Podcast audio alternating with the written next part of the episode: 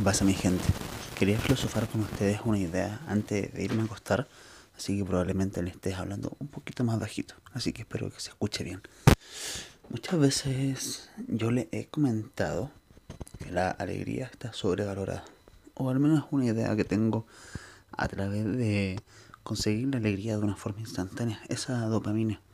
No es que la alegría sea algo malo, yo creo que la alegría es una emoción muy buena.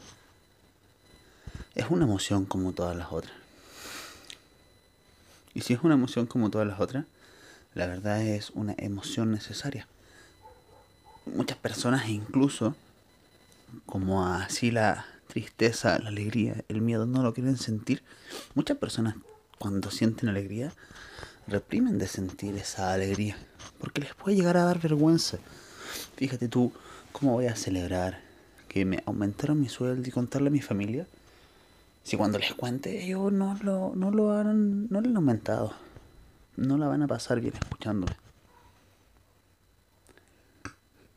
Y de hecho, es una mierda como tenemos normalizado el que nos vaya mal.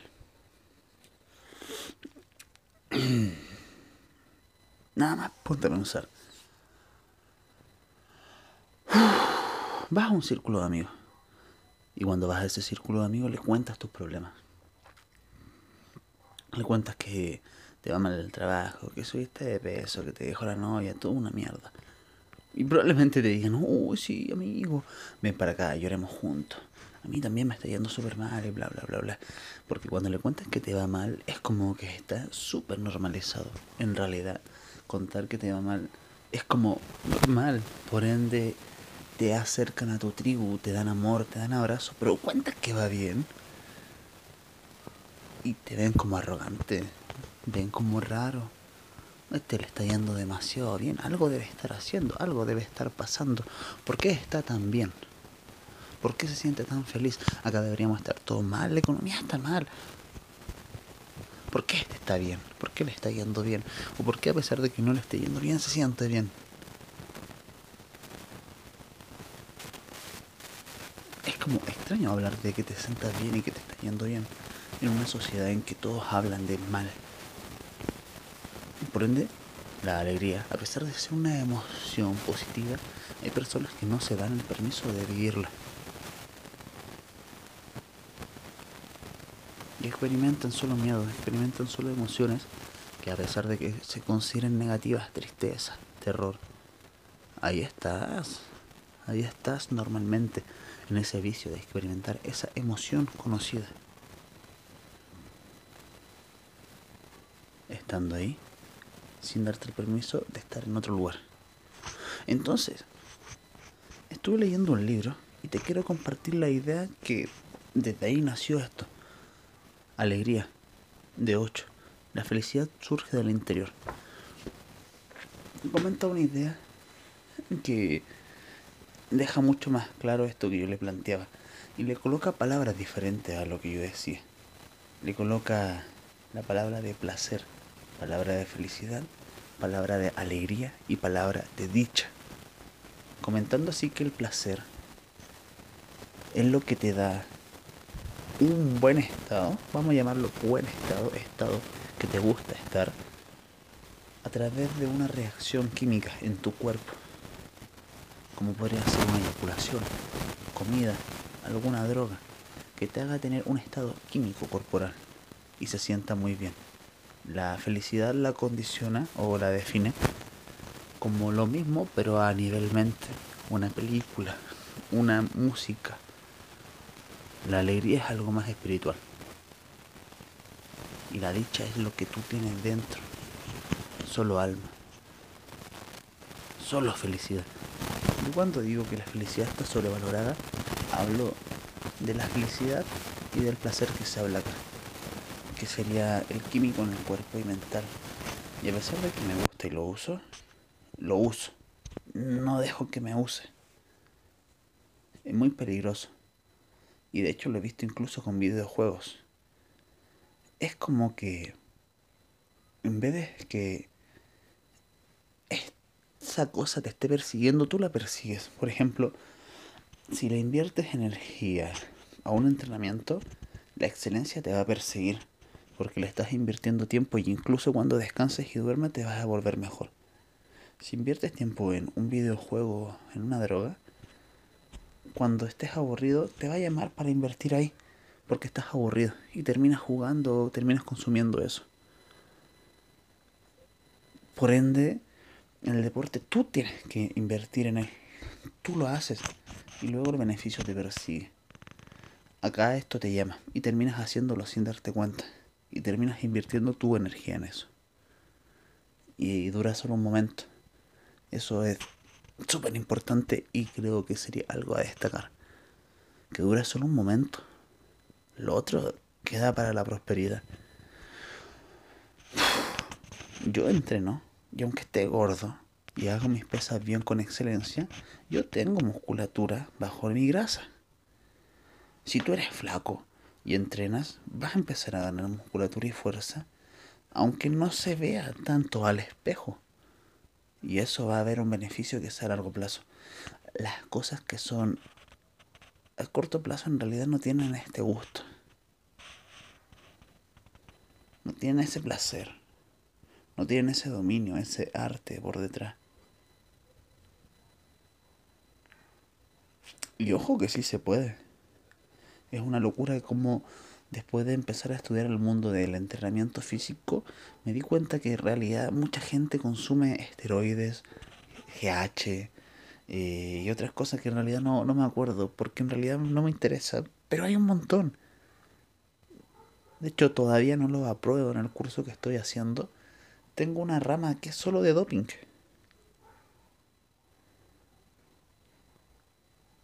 Porque la gente no quiere recorrer el camino quiere llegar a la puta cima del cerro sin poder ver los paisajes ni las aventuras que están en el camino. Como con un helicóptero contratarlo y llegar arriba. Como inyectarse cosas y tener la musculatura. El placer, la felicidad. Pero no hay dicha. Porque es una carrera muy brutal. Y esto lo experimenté jugando un videojuego. Te lo voy a contar. Es una carrera, esta de la felicidad y de la del placer, que no se acaba porque intentas conseguir más cada vez. Intentas conseguir más cada vez con tu cuerpo, intentas conseguir más cada vez con tu estética, intentas conseguir más cada vez con el número de, de peso que levantas, intentas conseguir más con el número de dinero que ganas, con el número de personas con las que te relacionas, con el número de personas con las que tienes sexo con el número de audífonos, relojes, guitarras, libros que te lees, con el número de horas que meditas para ver si eres más espiritual y a ver si con las horas me vuelvo más espiritual, una mierda.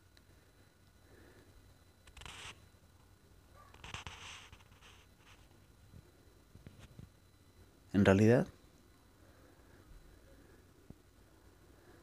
estás enfocándote en que algo externo te dé. Estás pensando en consumir y consumir. De hecho, esto lo, lo vi hoy día. El mercado de la salud hoy en día se ha vuelto un mercado de lujo el mercado más millonario, el mercado de, oye, meditemos, somos espirituales, ven y paga esta cosa de meditación y consumir, consumir y consume estas velas que te harán estar en un lado, consume este mat, consume, consume, consume. Y en realidad eso no es lo que te da la dicha. Porque estás siempre buscando algo afuera. Siempre estás vacío, incompleto. Te falta una pieza. Siempre va a ser una un puzzle que no se complete. Porque tu mente está buscando fuera. Si está buscando afuera es porque está incompleta. Por eso una cosa es ocupar el placer y la felicidad y la otra es que este te esté llevando hacia allá. Porque no sabe mirar dentro. La dicha no es fácil, la dicha se crea. Conociéndote, mirándote, observándote, conociendo esa oscuridad, abrazando tu mierda. Porque como te decía hace un rato, es un círculo vicioso que entre más número, más plata, más jardín, más relojes, terminas teniendo más miedo a perder. Porque ya que tienen la casa, ya que tienen los relojes, no te lo vayan a robar. Ya que tienen los cuadritos, no vayas a engordar y los vayas a perder. Ya que levantas cierto kilo, no vayas a levantar un día menos, no te vayas a estar volviéndote una persona más débil. Mmm. Ahí está la diferencia. La puedes ver, ¿no? ¿no? Yo puedo alcanzar todo hecho, todo eso que dije, desde la dicha, desde mi interior, y no me va a perjudicar perderlo porque yo ya sé quién soy. Pero si yo lo consigo por conseguir eso, porque me voy a sentir mejor, porque va a valorar o va a aumentar mi valor, o sea, sí, lo va a aumentar, pero no puede ser de donde me sostenga, porque si lo pierdo, ¿quién soy? ¿Dónde está mi felicidad si ya no tengo el auto, ya no tengo la plata, si me la roban, si pierdo un título, si pierdo mi puesto de trabajo, que era muy, muy valorado. ¿Quién soy? ¿Qué me da felicidad? ¿Dónde está mi dicha? En la cábala que es una religión súper importante, o que al menos me ha dado términos importantes a mí. Dejémoslo así, más que una religión importante, que me ha dado términos importantes. Hablan del pan de la vergüenza, que es consumir del mundo.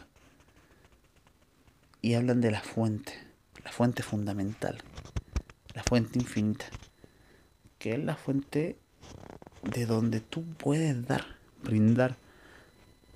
Nach, Nach, que es un rapero, dice en una canción que el otro día la estaba escuchando, de hecho hace un rato, dice, yo entregué mis versos como quien entrega oro. su fuente son las putas palabras y él las entrega. Hay personas que su fuente es la sanación y son doctores. Hay personas que su fuente es la comedia y hacen reír a las personas. Una habilidad brutal. Hay personas que su fuente es que son muy confiables. Hay personas que su fuente es la ingeniería. Hay personas que su fuente es la matemática, los putos números. Hay personas que su fuente es estar dibujando. Y cuando están de su fuente pueden dar, dar, dar, dar, dar, dar, dar. Y el loco, como todos los libros, y esto me caga incluso, como todos los libros santos, como todos los libros de desarrollo personal, como todas las personas que han alcanzado niveles extraordinarios, comentan que el mayor, la mayor experiencia, el mayor sentido está en dar. Yo antes no quería dar. Te lo juro, no quería ni ayudar a las personas. Arrogante, egocéntrico para mí. Pero el solitario, el raro, como es raro como sin quererlo, probé el dar y te hace sentir muy bien. Te hace darte cuenta que no necesitas ser más para dar. Y que de la posición que tú estás, por más mierda que sea, puedes dar un puto abrazo y puedes dar. Es raro. Y cuando puedes dar, sientes la abundancia. Porque no estás pidiendo del universo. Entonces, la felicidad se queda chica. Y el placer se queda chico. Y otra cosa que me he dado cuenta, ya para ir cerrando, es que el placer y la felicidad, cuando estás consumiendo algo externo, es de la dopamina. Tú tienes que crear serotonina. Y para crear serotonina necesitas invertir un esfuerzo inicial. Sí, va a ser un poco cansador. Pero luego crearás esta serotonina que será el químico que te gusta sentir, el químico por el que te sientes feliz. En realidad cuando ves una película es porque quieres sentir químicos. Porque no crees estar aburrido. Entonces, yo te estoy invitando a que tú crees estos químicos que a la larga te tienen una espiral ascendente. El químico, por ejemplo, de salir a correr. Al principio da paja, al principio da flojera, pero después de sudar se siente bien. El químico de exponerte a una ducha fría. Al principio da lata, al principio no gusta. Tienes que generar calor tu cuerpo, pero cuando ya lo cortas se siente muy bien. El colocarte una meta que sea que es alcanzable, pero difícil. Como no sé, vos quieres aprender a dibujar, dibujar un dibujo diario. Por más mierda y feo que salga, haces un dibujo diario y puedes hacerlo. El cumplirlo genera serotonina. Entonces te vas a sentir muy bien. El que te propongas leer media página diaria. Hacerlo te va a sentir muy bien. Porque te vas a demostrar a ti mismo que eres una persona que puede cumplir objetivos que antes no podías. Te vas a demostrar que avanzas. Eso crea serotonina. Entonces,